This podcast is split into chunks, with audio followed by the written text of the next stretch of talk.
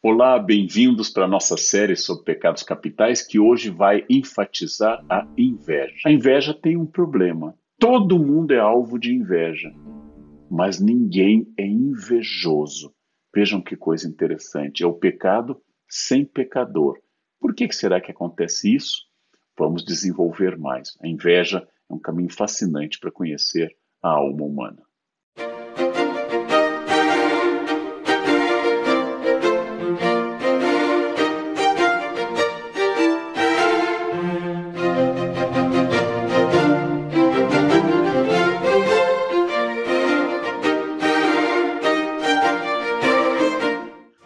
Começar com uma distinção muito importante que eu já fiz em público, já fiz por escrito, mas sempre é bom lembrar.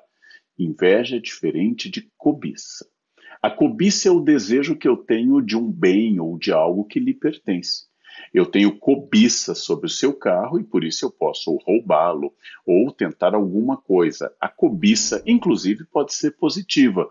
Eu tenho muita cobiça da forma que você fala francês e eu vou perguntar a você com quem você estudou francês, onde você aprendeu, e eu vou tentar reproduzir isso. Nesse caso, a cobiça pode ser positiva, porque ela se transforma em uma alavanca, em um modelo, em uma meta que eu quero atingir. Então, a cobiça é o desejo sobre algo que pertence a outra pessoa, não necessariamente um desejo negativo. A inveja não. A inveja é sempre negativa. A inveja não é eu desejar a sua casa, o seu casamento, o seu emprego, o seu relógio, sua maneira de falar em público. Isso não é inveja, isso é cobiça. A inveja é mais sofisticada e mais terrível. A inveja é a tristeza que eu sinto porque você é feliz com essas coisas.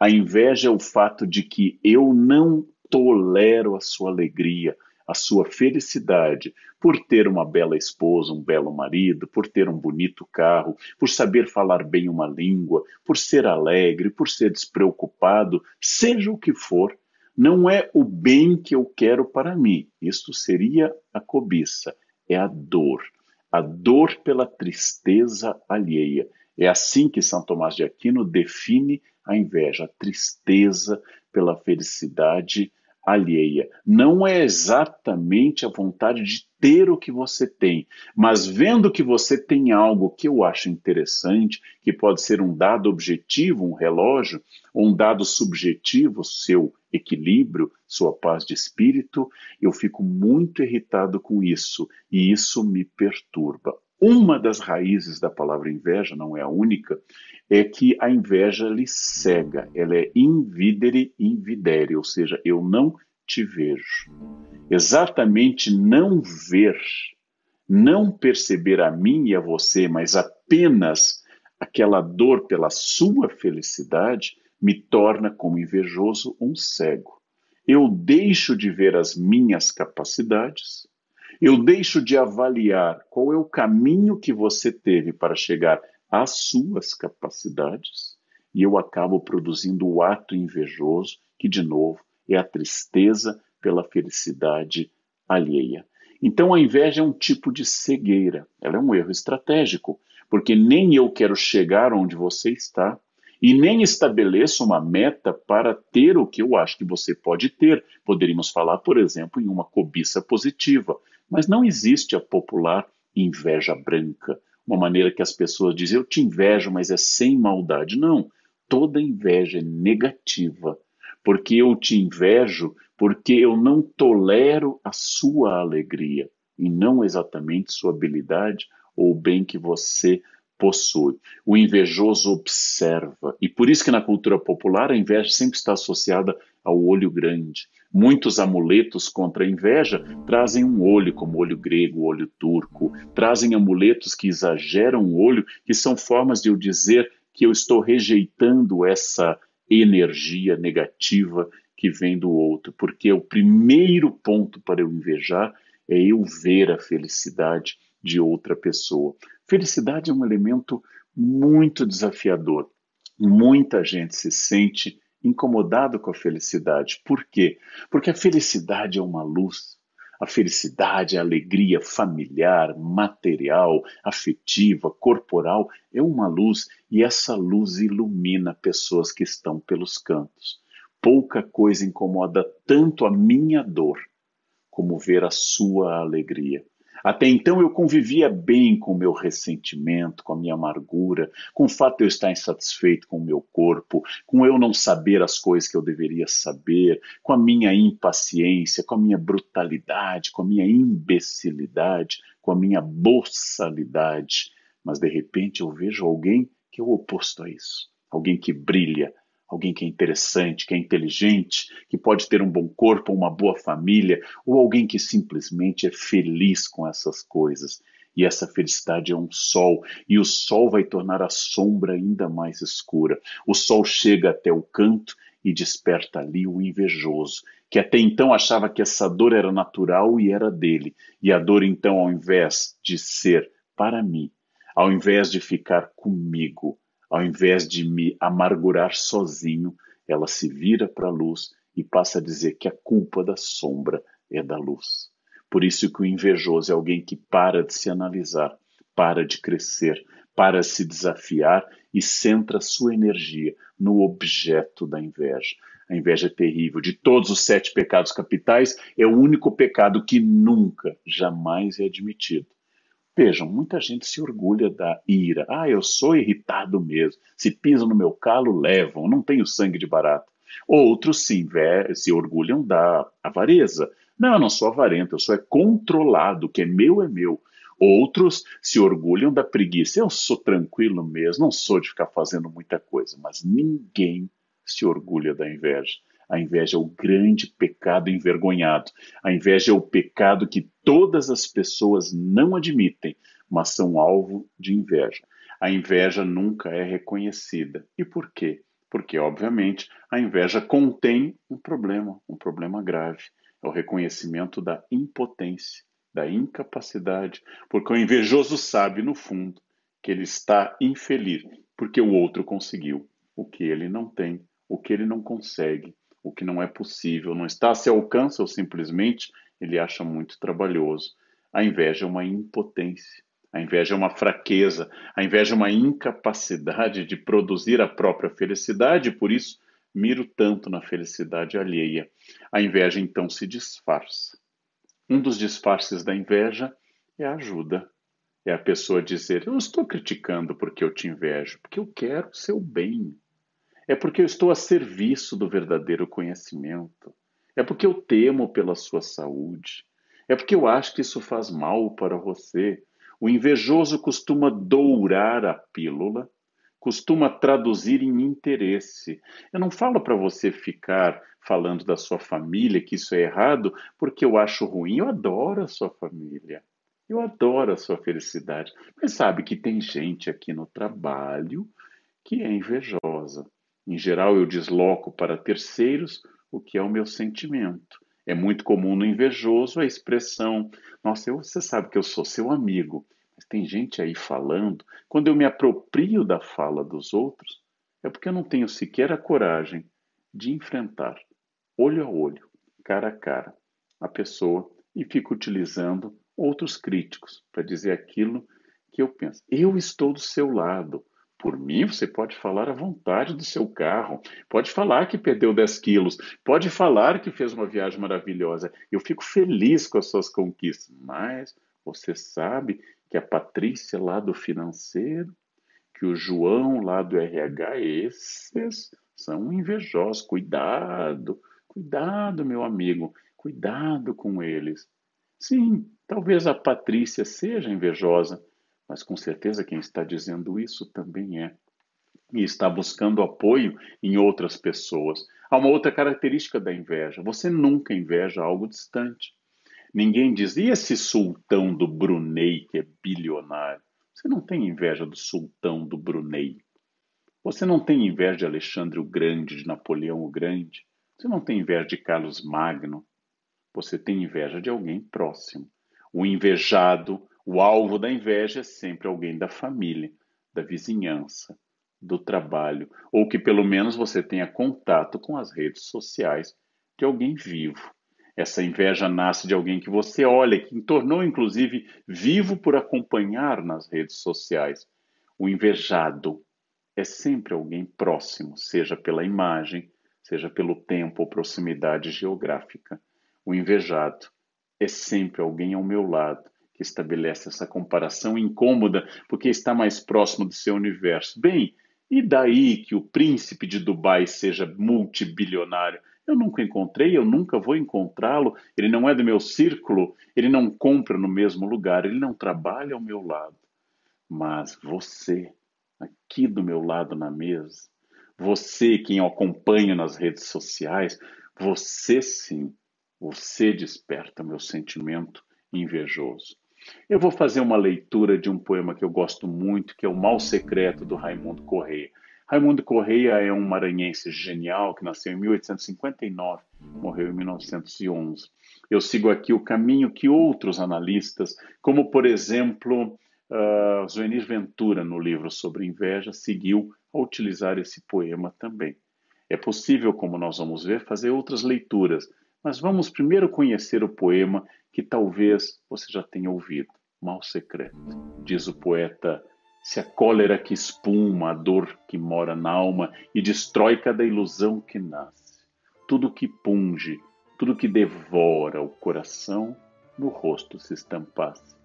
Se se pudesse o espírito que chora ver através da máscara da face, quanta gente talvez que inveja agora nos causa, então piedade nos causasse.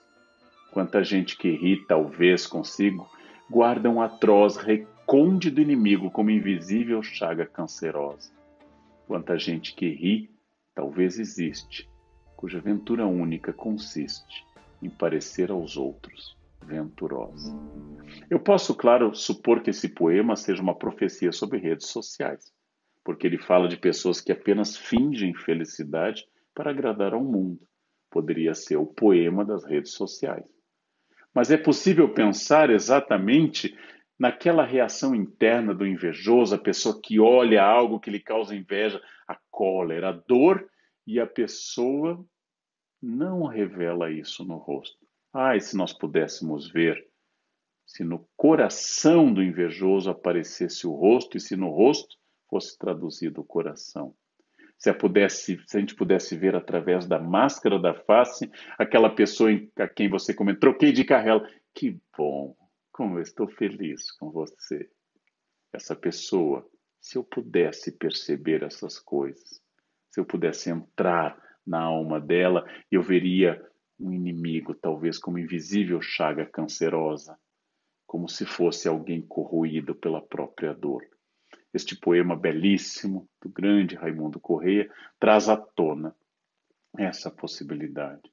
Se o nosso rosto não fosse uma máscara, se as pessoas não fossem como esfinges que dizem o que não sentem e são impenetráveis ao mistério da sua própria alma.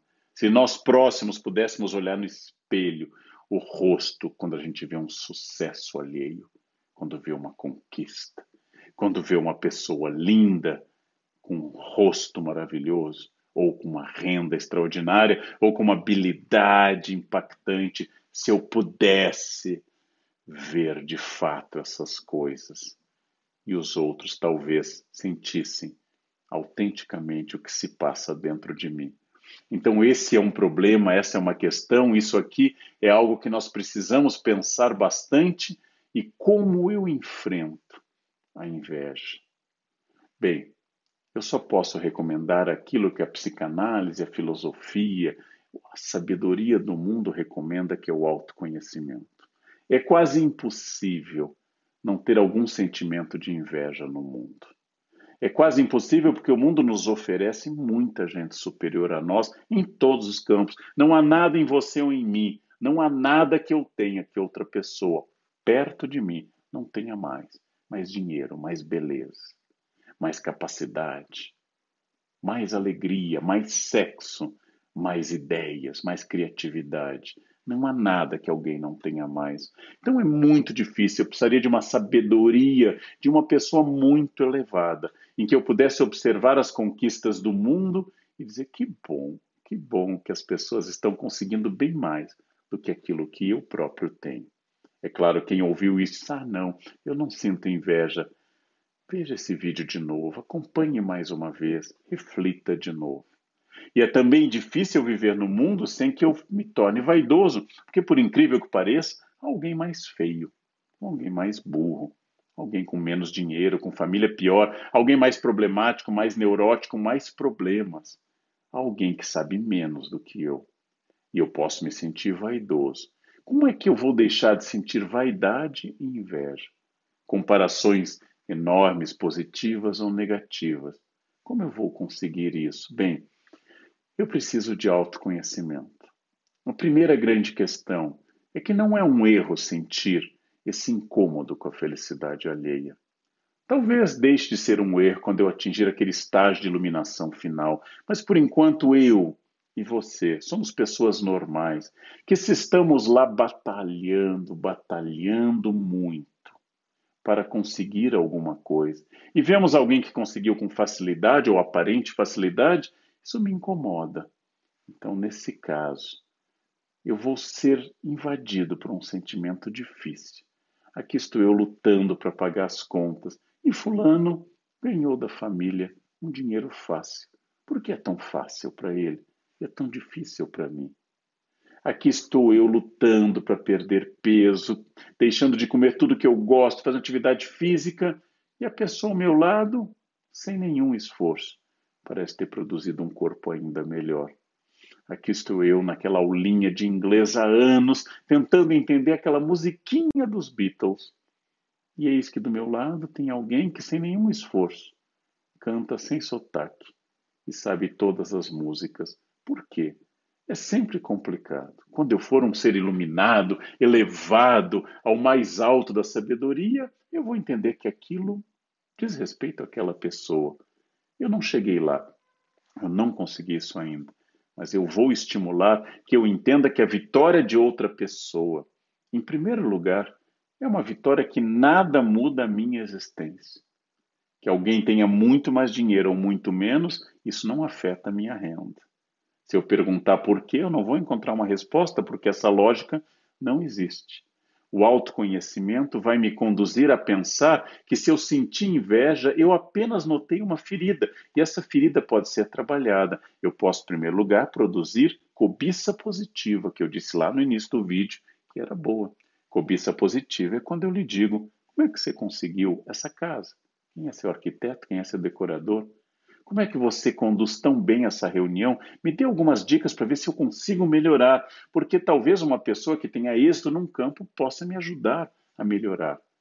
Mas se a pessoa me revela algo que eu não tenho como alcançar, ela é milionária porque herdou ou porque tem um talento para as finanças enormes, eu não tenho o que fazer. E se eu não tenho o que fazer, também não há motivo para inveja. Eu tenho que aceitar que as coisas são desiguais no mundo e que eu tenho habilidades, e outras talvez não tão notáveis, tenho defeitos, e outros que outros não têm. Ou seja, ao me comparar com os outros, eu tenho que perceber que, de fato, eu sou convidado a um crescimento, a um crescimento constante. E se é importante para mim, eu tentarei. E se eu não posso alcançar, o que eu posso fazer? Que os que têm menos, ou os que têm mais, nada mudam minha existência. Por isso, muito cuidado com as suas críticas. Uma boa crítica é feita com a intenção de melhorar uma pessoa. É feita de forma mais tranquila possível. Se eu comecei a trazer venenos, adjetivos, problemas, se eu comecei a trazer o fígado para a crítica, obviamente eu não sei se eu estou criticando a pessoa ou mostrando o quanto ela me incomoda. Se eu fico seguindo alguém nas redes sociais e postando minha raiva sobre essa pessoa e falando constantemente, é evidente que há algo ali que me incomoda muito. Se a pessoa é ruim, por que eu me incomodo?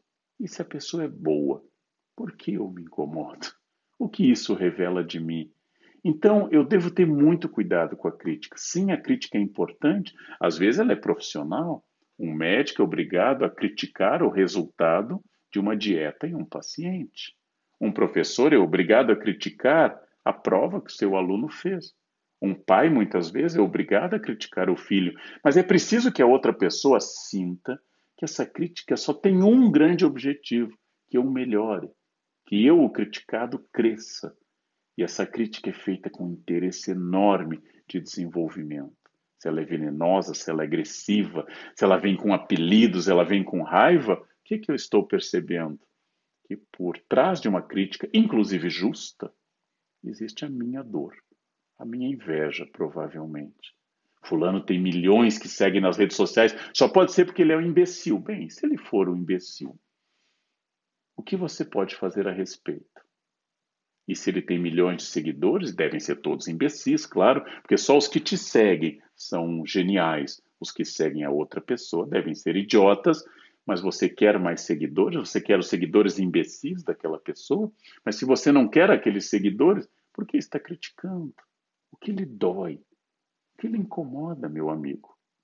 Por que, que você grita ao mundo, cheio de apelidos e de dores, a sua inveja? Por que, que você não consegue dizer que estão competindo no mesmo campo e que a outra ou o outro avançou mais do que você e você não consegue mais isso? E ao invés de reconhecer a sua zona escura, você ataca o sol alheio, sol real ou sol imaginário. Às vezes é imaginário. Ou seja, se o outro é nada, por que você o ataca? E se o outro é muito melhor, por que você o ataca? Por que você quer fazer essa crítica? Essa é a grande questão. Então, através da análise da inveja que eu sinto, e todos sentimos, eu inclusive, principalmente, através da análise que eu faço, eu consigo me entender mais. E se eu nunca serei de fato alguém iluminado, alguém que consegue estar acima do bem e do mal, isso não quer dizer que eu não possa progredir e que ao sentir a dor pela comparação no emprego, em família, na rua, no condomínio, no transporte, em qualquer lugar, na internet, eu possa ter um pouquinho mais de consciência que estou falando de mim, quase sempre de mim. E não tem nada a ver com a outra pessoa. Então, para que dar essa bandeira? Por que não proporcionar seu autoconhecimento? Nossa, mas Fulano tem o que eu gostaria. O que é? Você pode ter? Esforce-se para isso. Não pode ter? Tem que aceitar, como mandam os filósofos estoicos, que algumas coisas não podem ser transformadas. Então, nesse caso, por que invejar? A inveja é apenas o reconhecimento de que você enfraqueceu, ou de que você não tem consciência, ou de que você é menos, ou de que você se supõe menos, talvez você não seja. E é por isso que a inveja é um excelente indicativo para o meu autoconhecimento, para o meu crescimento, para o meu avanço e até para a minha vitória. Então é quando eu faço com que o que eu sinto no coração passe a se estampar na face, sem dourar a pílula, sem dizer é para te ajudar que eu estou te criticando. Não é. Você sabe que não é. Você sabe que é dor mesmo. É uma dor forte, é uma dor aguda. E essa dor é o mal secreto que o Raimundo tanto falou. E por isso que todos nós, começando por mim, todos nós temos que estar muito atentos àquilo que me incomoda, aquilo que me faz sair do sério, aquilo que me irrita, aquilo que me faz vomitar ódio nas redes ou no trabalho, transformando a minha inveja em fofoca, em post venenoso ou em insinuação maldosa, mostrando ao mundo que a máscara caiu e que agora todos estão vendo o esgoto da dor que flui dentro da minha alma. Por isso que a inveja é rica, é um excelente campo de ser transformado de pecado capital, metáfora religiosa, em ponte e alavanca de conhecimento. É por isso que todos nós, eu e você, estamos aqui aprendendo e tentando esse equilíbrio. Muito obrigado por ter acompanhado até aqui mais esse pecado capital. Muito obrigado por ter colaborado para que eu e você pudéssemos dialogar. Não concorde comigo, ou pelo menos não concorde automaticamente. Discorde, pense, aprofunde, dê um passo adiante e você terá conseguido entender que eu sou irrelevante na sua jornada, mas que você é fundamental na definição do que é valor e do que você quer, como eu tenho tentado ser honesto comigo mesmo. Muito obrigado. Um excelente dia, uma vida cada vez mais sábia e inteligente. Até logo.